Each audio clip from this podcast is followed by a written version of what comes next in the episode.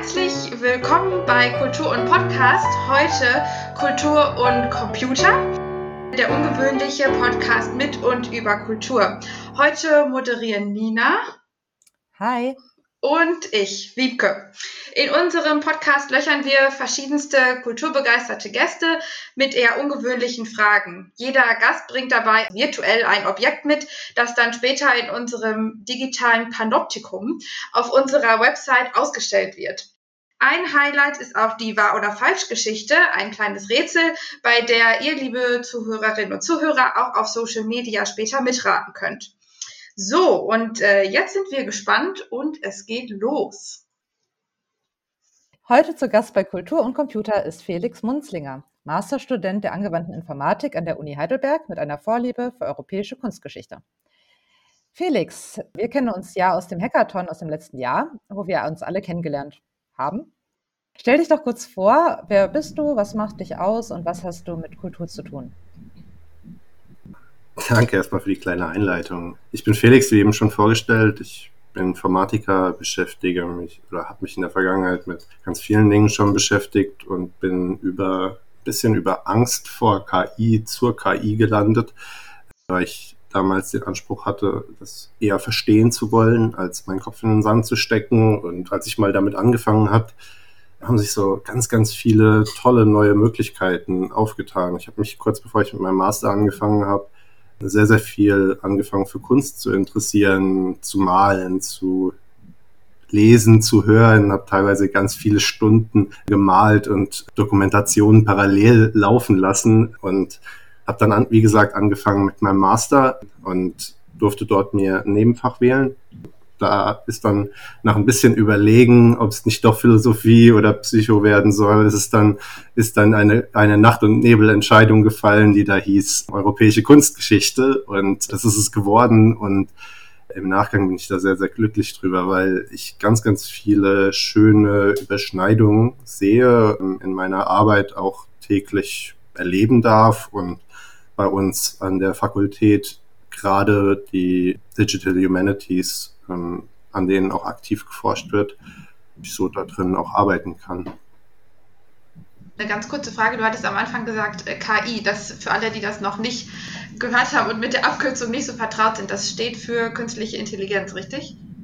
Genau, ja. Ich verwende diesen Begriff jetzt eher so ein bisschen plakativ. Eigentlich sprechen wir meistens von Convolutional Neural Networks aktuell oder ja, neuronale Netzwerke, aber ich glaube, der Begriff KI ist dann doch ein bisschen geläufiger. Super interessant, dein Lebenslauf quasi und wie du da auch zur europäischen Kunstgeschichte und Informatik gekommen bist. Und das Objekt, was du uns mitgebracht hast für unser digitales Panoptikum, hat auch was damit zu tun, glaube ich. Da bist du ganz richtig. Magst du uns das einmal vorstellen und beschreiben? Ich habe euch ein Fraktal mitgebracht. Also ich wurde ja eingangs zu Podcast gebeten, mir auch ein Objekt zu überlegen und da habe ich mich das mal ganz schön schwer getan, weil meine Arbeit ist eigentlich mit einem Computer. Ich arbeite mit Computern. Mein Computer ist mein Objekt, in Anführungszeichen. Jetzt ist es aber schwierig, so den Computer hochzuhalten und zu sagen, da, da. Außerdem fände ich das ein bisschen eine nerdige Antwort, weil es mehr mein Gegenstand ist und naja, mein, ein Gegenstand mit sich selbst. Also ich arbeite mit Computern und der Gegenstand, der meine Arbeit beschreibt, ist ein Computer. Das fand ich irgendwie ein bisschen falsch. Deswegen habe ich mir ein bisschen Gedanken gemacht und bin schlussendlich bei einem Fraktal geendet. Ein paar Leute kennen Fraktale vielleicht auch aus in, auch in der Kunstgeschichte. Dort hat mal Dr. Nina Samuel in New York eine sehr, sehr tolle Ausstellung über die sogenannte Mandelbrotmenge gemacht. Und ein Fraktal ist ein geometrisches Objekt. So kann man sich das erstmal vorstellen. Und wenn wir uns das jetzt irgendwie auf dem Computer vorstellen, dann können wir da ewig lange reinzoomen und wir sehen halt eben jede Struktur wiederkommen. Egal wie tief ich da reinzoome, die Struktur wird so in der Form wieder ans Licht kommen. Das hat für ganz, ganz viele Änderungen gesorgt. Unter anderem brauchen wir deswegen heute statt zwei, drei Meter hohen ähm, Antennen, nur relativ kleine in unserem Handy, um trotzdem noch kommunizieren zu können, weil man gemerkt hat, dass die große Struktur auch was in was Kleines passt. Und diese geometrischen Objekte lassen sich halt durch einfache Rechenvorschriften erzeugen. Ich könnte euch jetzt solche Rechenvorschriften nennen. Ich glaube, das überschreitet aber so ein bisschen den Rahmen von dem Podcast. Warum ich das aber mir überlegt habe, als dass das irgendwie ganz gut meine Arbeit äh, visualisiert, ist, dass wir ähnliche Dinge tun. Wir haben so eine, eine sich wiederholende Rechenvorschrift bei denen wir gewisse Gewichte verändern. Und diese Gewichte nutzen wir im Anschluss, um entweder Dinge zu klassifizieren oder eben um wiederkehrende Muster zu erkennen. Und was wir dann mit diesen wiederkehrenden Mustern machen können, ist diese zum Beispiel auch auf Bilder übertragen. Und dann kommen wir an einen lustigen Punkt, nämlich, dass wir irgendwie die Bilder verändert haben oder dass wir neue Bilder geschaffen haben. Wir haben ein Anfangsbild, zum Beispiel von mir, wie ich mich jetzt gerade hier in der Webcam sehe, und da legen wir einen Van Gogh-Stil drüber. Und auf einmal ähm, bin ich irgendwo zwischen dem alten Content von dem Bild, aber trotzdem einem total neuen Bild. Also wir schaffen irgendwie ein Objekt, was man dann vielleicht als Kunst begreifen kann. Ob, ich, ob das jetzt als Kunst begriffen wird, liegt wohl nicht an mir, aber wenn man in die Vergangenheit guckt, sehen wir zum Beispiel auch, dass, dass es ja immer wieder neue Techniken gegeben hat, die dann von der Kunstwelt aufgegriffen wurden und für ihre Vorstellungen verwendet wurden. Wenn wir nur an die Digitalkamera denken oder die Videokamera, äh, auf einmal gab es Film. Film ist heute super angesehen als Kunst. Also kann das natürlich mit sowas auch in so eine Richtung gehen. Und das Überlegen über visuelle, visuelle Objekte, die von mathematischen Gleichungen erzeugt wurden oder von mathematischen Rechenvorschriften. Das ist so ein bisschen, was mich und meine Arbeit ausmacht. Und deswegen habe ich das Fraktal gewählt. Das klingt toll. Das klingt auf jeden Fall sehr interessant und ist bestimmt auch ein Thema, mit dem sich viele, also ich persönlich zum Beispiel, habe mich damit noch nicht so genau auseinandergesetzt und habe jetzt schon richtig was dazugelernt. Und das geht vielleicht einigen Zuhörerinnen und Zuhörern auch so. Also das war schon mal richtig toll. Jetzt wollen wir aber noch mal ein bisschen mehr über dich und deine Person erfahren. Und deshalb mal die Frage an dich, was denkst du sind eigentlich die ersten Ergebnisse, wenn du deinen Namen selber googeln würdest? Beziehungsweise googelst du dich manchmal selber und weißt es vielleicht auch auswendig? Ja, ich, ich glaube, ich muss mich bei zweiterem einordnen. Ich google mich schon hin und wieder mal, nicht oft, aber es passiert schon mal. würde sagen, da gibt es ein paar Beiträge, die ich mal geschrieben habe für die Scientists for Future, bei denen auch aktiv. Das ist eine längere Geschichte, wie ich da reingerutscht bin, aber sowas mache ich auch in meiner Freizeit. Ich versuche mich gegen den Klimawandel noch einzusetzen oder wo auch immer meine Arbeit als Informatiker dort gebraucht werden könnte. Genau, und ansonsten, über was könnte man mich noch finden? Ich glaube, es gibt auch irgendwann mal ein Interview, was ich gegeben habe. Und ich glaube, so Xing oder sowas findet man meistens auch, oder? Ja, richtig. Also tatsächlich ist das erste Ergebnis, stand heute dein LinkedIn-Profil. Als zweites kommt dann schon Twitter, als drittes Xing und als viertes Scientist for Future. Danach die Kommentare gehen zu das örtliche, auch ganz interessant. Und dann kommt ein Post von DevPost und dann noch Pinterest. Also da können wir uns angucken, welche Ideen du bei Pinterest dir angeschaut hast. Naja, also ich glaube Pinterest und, und, und, und Twitter, also ich nutze Twitter hauptsächlich zum Lesen oder ich habe es mal genutzt in der Vergangenheit viel, hauptsächlich um ähm, verrückte Trump-Kommentare mitzulesen und mir dann einen zu grinsen mit einem weinenden Auge auf der anderen Seite. Aber ja, das ist, das ist mal gutes Ausnutzen von Google Text, würde ich sagen. Ja, ähm, ein, eine, ein Ergebnis auf der ersten Seite ist auch ein Beitrag vom 12.11.2019. Da steht äh, Protest mit Expertise. Was hat es denn damit genau auf sich?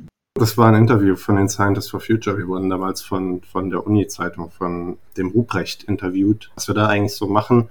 Und ich glaube, das ist jetzt schon ganz, ganz schön lange her. Da war ich so, habe ich das so ein halbes Jahr oder so mitgemacht. Ich bin zu den Scientists for Future damals über meinen alten Mitbewohner gekommen. Das ist eigentlich eine sehr, sehr schöne Geschichte. Wir haben uns öfter über das Klima unterhalten und er ist Promovierender in der Astrophysik oder er ist sogar, Stand heute, hat er seine DIS abgegeben. Von da ist er jetzt kurz vor seiner mündlichen, was, ja, und hat mich dann irgendwann mal, hat er irgendwann mal gemeint, ich soll doch einfach mitkommen und Dann bin ich mitgekommen und bin dann da, habe dann da relativ schnell mitgemacht. Und wenn man bei sowas dann mitmacht, dann wird man früher oder später mal gefragt, ob man sich mal äußern kann. Und dann haben wir da für die Studierendenzeitschriften ein bisschen Interview gegeben. Und auf der zweiten Seite, da gibt es zum Beispiel noch ein Ergebnis von HCI Alumni Heidelberg Collaboratory for Image Processing. Was genau hat es damit auf sich? Irgendwas mit Bilderkennung vermutlich? Kannst du das noch genauer erklären? Ja, das ist meine Arbeitsgruppe an der Uni, bei der ich erst mein fortgeschrittenen Praktikum gemacht habe. Also das sind so Sachen, die man bei uns an der Uni oder generell in den Naturwissenschaften, den MINT-Fächern sowas gerne hat. Das sind diese fortgeschrittenen Praktikas, da tut man größere, also man tut einen Teilbereich eines Forschungs, einer Forschungsarbeit von einem bei uns meistens Doktoranden unterstützen und für den Teile ein, oder Experimente durchführen, gewisse Methodiken implementieren, die Ergebnisse analysieren und genau in der, ich bin im, am HCI, das ist bei uns ein bisschen schwierig zu, einzuordnen. Es gibt das IWR, das Interdisziplinäre Zentrum für wissenschaftliches Rechnen. Dort bin ich eigentlich in der ähm, Computer Vision Group von Professor Omer angesiedelt. Das HCI ist so, das ist die, das Obercluster, in dem auch das IWR drin ist und ähm, genau. Das ist bei uns an der Uni, an der Uni Heidelberg. Und hast du da dann auch was mit der Kunstgeschichte zu tun, die du auch, auch studierst? Ja, also ja, ich studiere sie in Anführungszeichen. Ich habe sie als Nebenfach. Ich habe Teil meines Masters in Kunstgeschichte gemacht, aber den Hauptteil eben in Informatik. Und ich würde mich auch klar als Informatiker sehen. mir macht die Kunstgeschichte sehr Spaß. Ich finde es sehr, sehr schön, auch mal in was kulturwissenschaftlicheres einzudenken und mal den Naturwissenschaftler ein kleines bisschen hinter mir zu lassen. Es eröffnet einem auch immer ganz neue Perspektiven, in denen man auf Probleme schaut, weil wir Sachen immer versuchen relativ rational zu lösen und gerade so ein bisschen Geschichte nebenher ist auch mal ganz anregend, um neue Ideen zu kriegen. Und am IWR in meiner Gruppe ähm, habe ich mich hauptsächlich mit wiederkehrenden Mustern in Kunst beschäftigt. Also nehmen wir mal, um das zu, um das zu erklären, nehmen wir einen ganz großen Stapel an Bildern von einem Künstler. Zum Beispiel, also ich beschäftige mich hauptsächlich mit Peter Prügel und fra ich frage mich jetzt, welches Bildelement, also wenn ich irgendeinen Teil von einem Bild ausschneide, kommt in anderen Bildern auch vor. Der Grund dafür ist, wenn ich ein Bildelement finde, das auch in einem anderen Bildelement vorkommt, dann könnte das ja zum Beispiel eine Vorzeichnung sein. Und gerade in der Renaissance hat man ja sehr, sehr viel auch damit gearbeitet, Vorzeichnungen zu machen und die Bildsprache zu erkennen. Die Bildsprache wirklich das sprechen zu lassen, was man sprechen will. Eine Maria, die den gerade gestorbenen Jesu Christi hält, da hat man vielleicht sogar teilweise nur ein Arm ein kleines bisschen verändert, um noch mehr in diese Bildsprache des Leids reinzukommen. Aber solche wiederkehrenden Bildmuster, zum Beispiel die Maria mit dem gerade aus dem Armen rutschenden Jesu, können dann verwendet werden, um mehr über das Bild zu erkennen, weil man auf einmal eine Liste an Bildern weiß, die miteinander verbunden sind. Und dann könnte man zum Beispiel auch rausfinden, ist das jetzt zum Beispiel auch als ganzes Bild einfach nur so eine Reproduktion gewesen?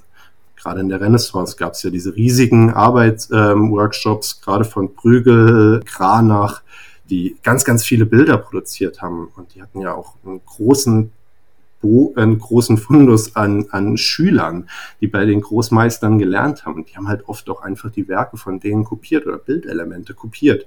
Und solche Dinge können dann rausgefunden werden. Und was wir damit für die Kunstgeschichte tun, das muss man aber klar abgrenzen. Wir sagen, wir, wir tun diese, diese Implikationen, die ich gerade versucht habe, so ein bisschen aufzuzeigen, also was man daraus ziehen kann. Das versuchen wir weniger zu tun. Das ist Aufgabe von den Kunsthistorikern. Das, ähm, da werde ich als Informatiker wohl sehr schnell nur auf die Nase mitfallen. Aber wir wollen unterstützen. Wir wollen darin helfen, sowas zu katalogisieren, solche Möglichkeiten auch erst aufzuzeigen, dass man sagen kann, hey, hier habt ihr ein kleineres Subset an Informationen und daraus müsst ihr jetzt, könnt ihr jetzt Wissen schöpfen.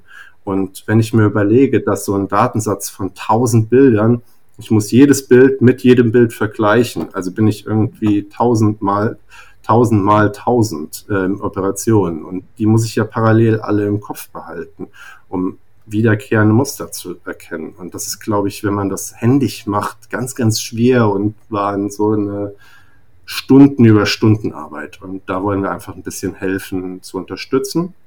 Sowas mache ich, habe ich vorher gemacht. Damit bin ich jetzt fertig. Und mittlerweile beschäftige ich mich mit dem nächsten Thema, nämlich den neuronalen Stiltransferen. Und so ein neuronaler Stiltransfer, der geht im Grunde mit zurück auf, ich glaube, auf die 80er.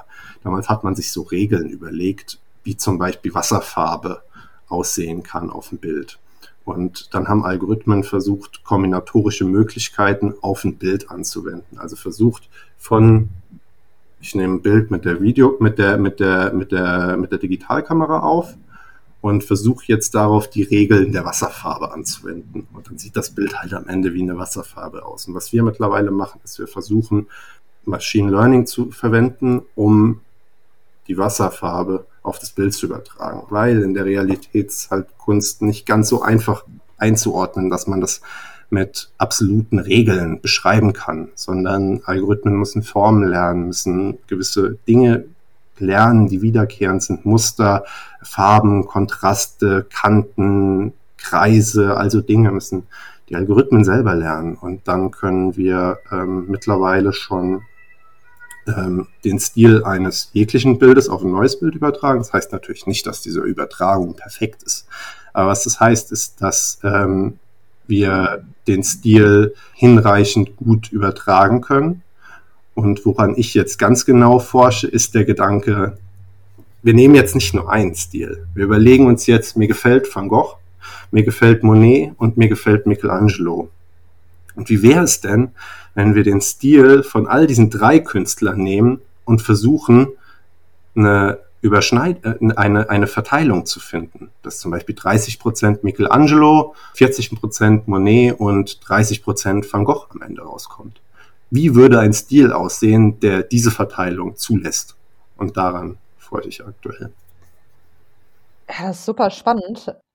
Da drängt sich mir ein bisschen die Frage auf, quasi, äh, wie du ja auch sagtest, das ist, äh, man könnte es so nennen, dass visuelle Objekte von dem Computer generiert werden, die dann auch als Kunst äh, gesehen werden könnten, wenn man so möchte.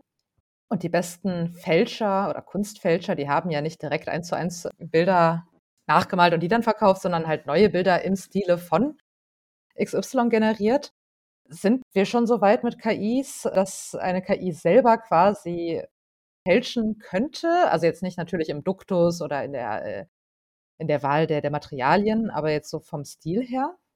Ja, diese Beltraki-Frage. Also wir sind an dem Punkt, sagen wir es mal so, wir sind an dem Punkt, dass ich glaube vor schon vor einigen Jahren für eine halbe Million Euro bei Christie's ein KI-generierter Van, Van Dyke, glaube ich, erstellt wurde und für eine halbe Million Euro verkauft wurde. Also an dem Punkt sind wir.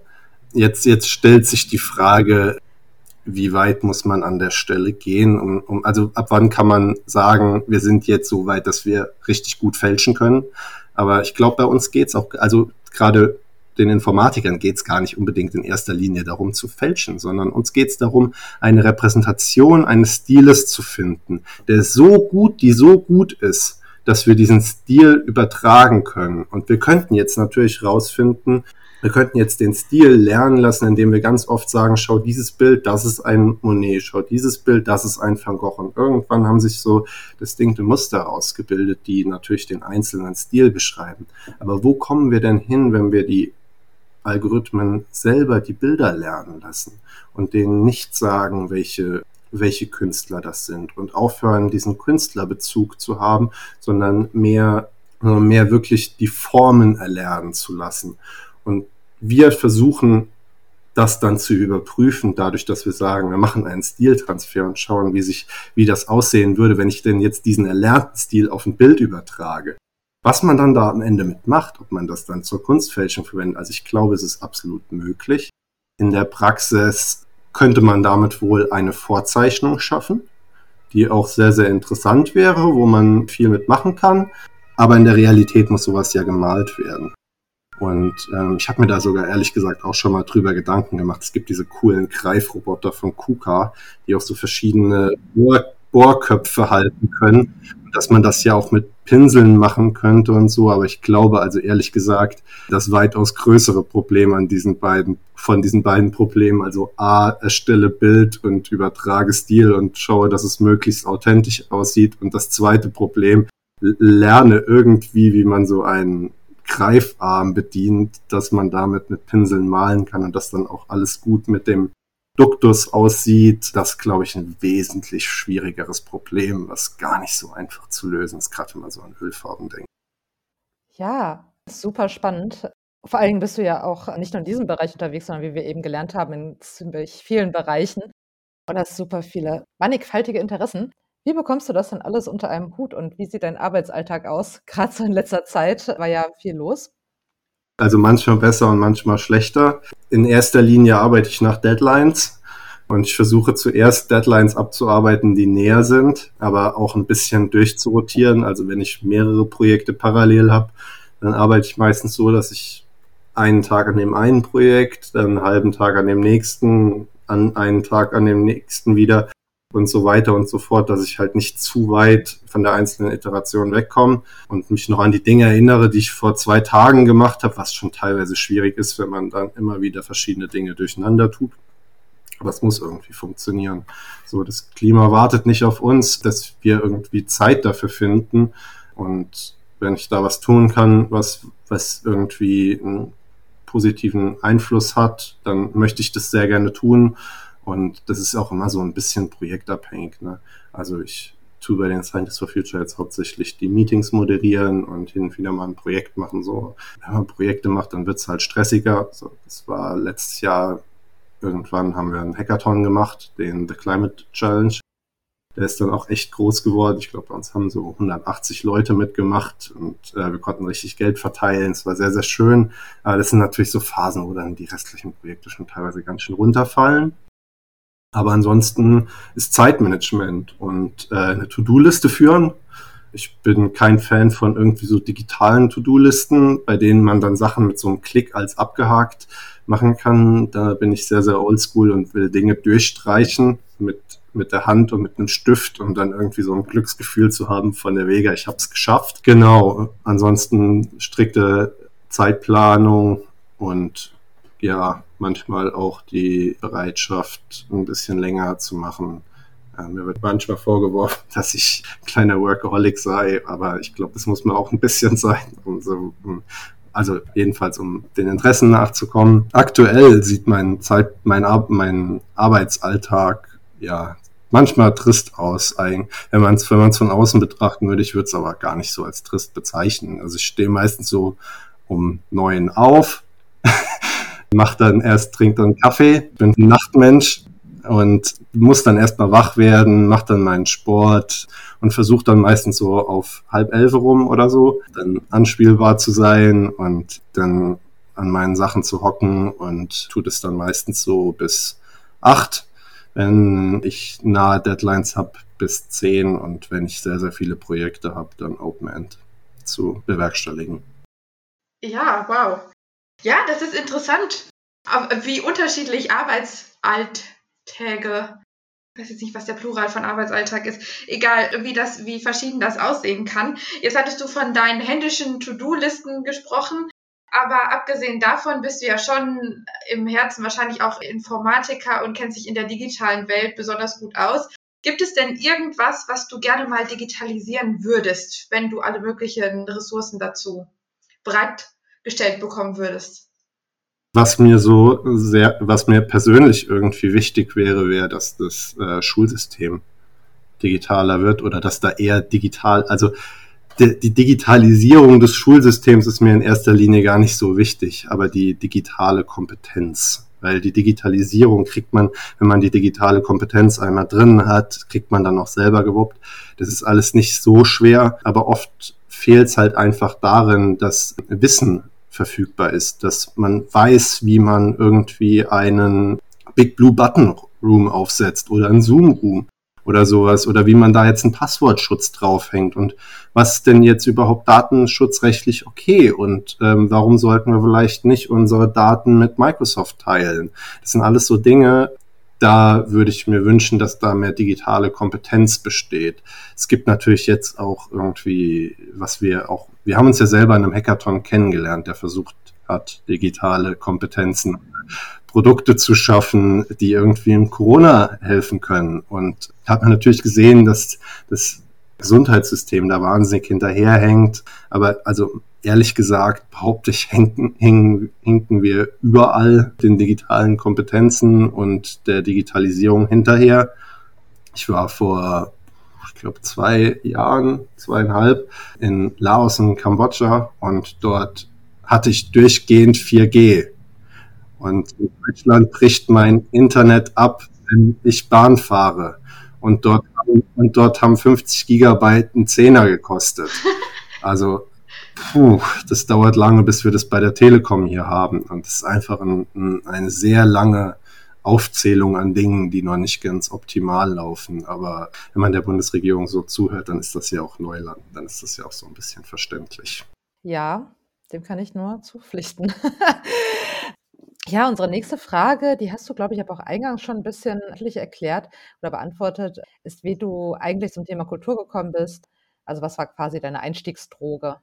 Meine Einstiegsdroge habe ich auf der Kunsthochschule in Pforzheim bekommen. Ich habe früher ein paar Freunde, die dort Modedesign studiert haben und da haben wir dann öfter mal Zeit verbracht und über die bin ich eigentlich hauptsächlich ans Thema Kunst gekommen und habe mich dann dafür angefangen zu interessieren und meine Mom hat mich früher schon immer so beschrieben, dass wenn, ich, wenn mir Dinge Spaß gemacht haben, habe ich sie exzessiv betrieben. Und ich glaube, das ist dann auch mit der Kunst passiert. Ich habe da wahnsinniges Interesse dran entdeckt, äh, wie vielfältig doch die Kunst ist, wie, wie wie schön sie ist, wie, wie viel Ausdruck an Emotionen auch durch, durch sie möglich ist. Und habe dann angefangen selber zu malen und so, aber ähm, früher später fragt man sich natürlich ja schon irgendwie, ja, was soll ich denn malen? Und hat so diese Max Ernstrische Angst vor dem leeren Papier. Und wie kann ich jetzt mit dieser Angst vor dem leeren Papier umgehen? So, Max Ernst hat dann irgendwie Sachen abgepaust vom, also hauptsächlich so Holz vom Boden abgepaust und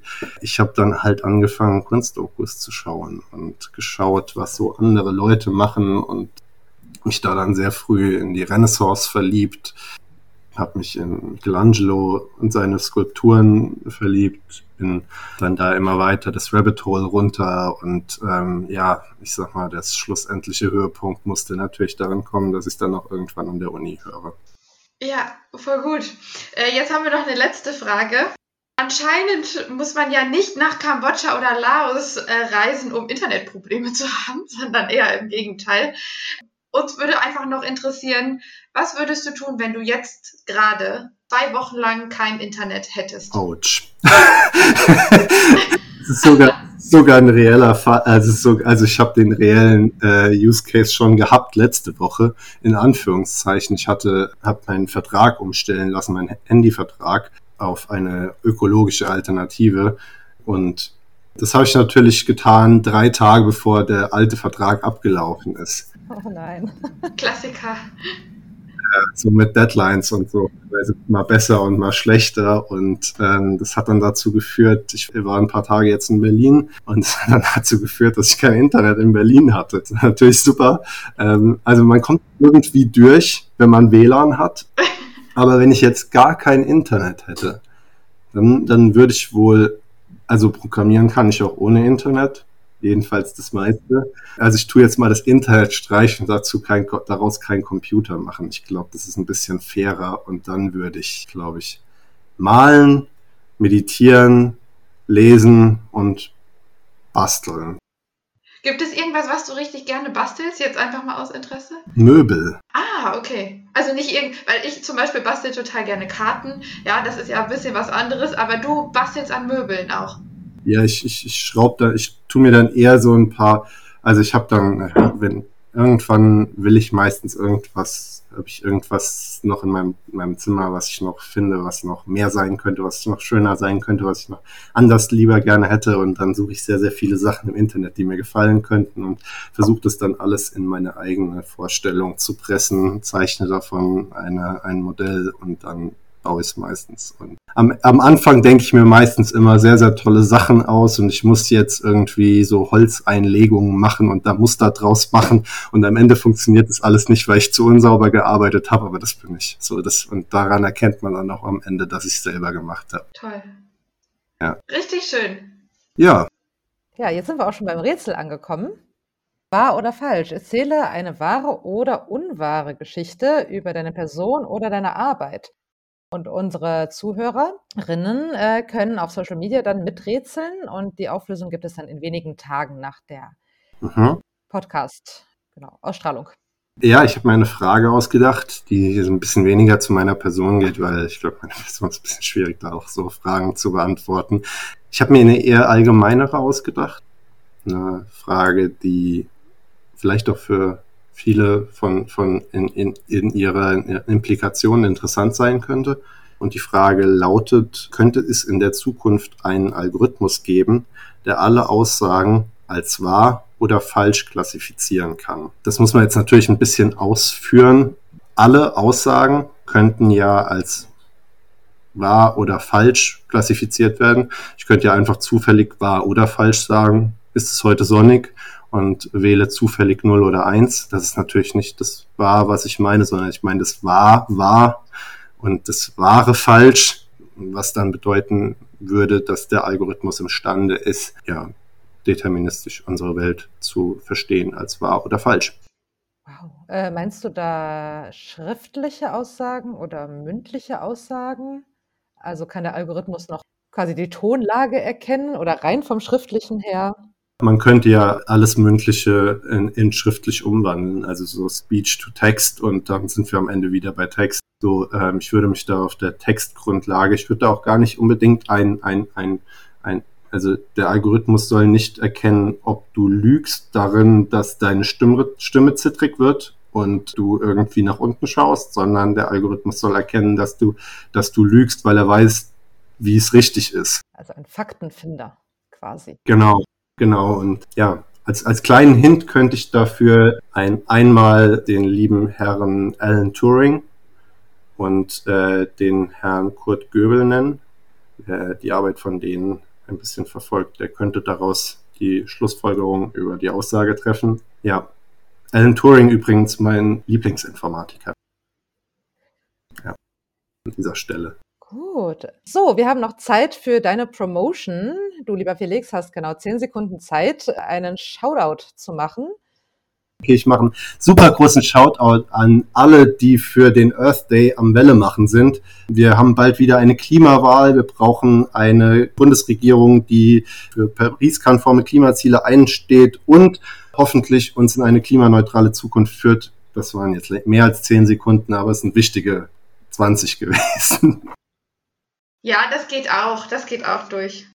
Super. Vielen, vielen Dank. Äh, das war unser Podcast äh, Kultur und Computer mit Felix Munzlinger. Sehr interessant. Hat uns auch viel Input gegeben und äh, Food for Thought, wie man so schön sagt. Ich freue mich oder wir freuen uns, dass ihr, ihr alle zugehört habt. Und wenn euch das gefallen hat, dann könnt ihr das natürlich allen möglichen Freunden oder Nicht-Freunden weitersagen. Das ist uns im Prinzip egal. Hauptsache, ihr sagt es weiter. Und wir freuen uns, wenn ihr auf Social Media mitdiskutiert und bei dem Rätsel mitmacht. Genau. Das war's für heute. Tschüss. Tschüss. Ciao, ciao.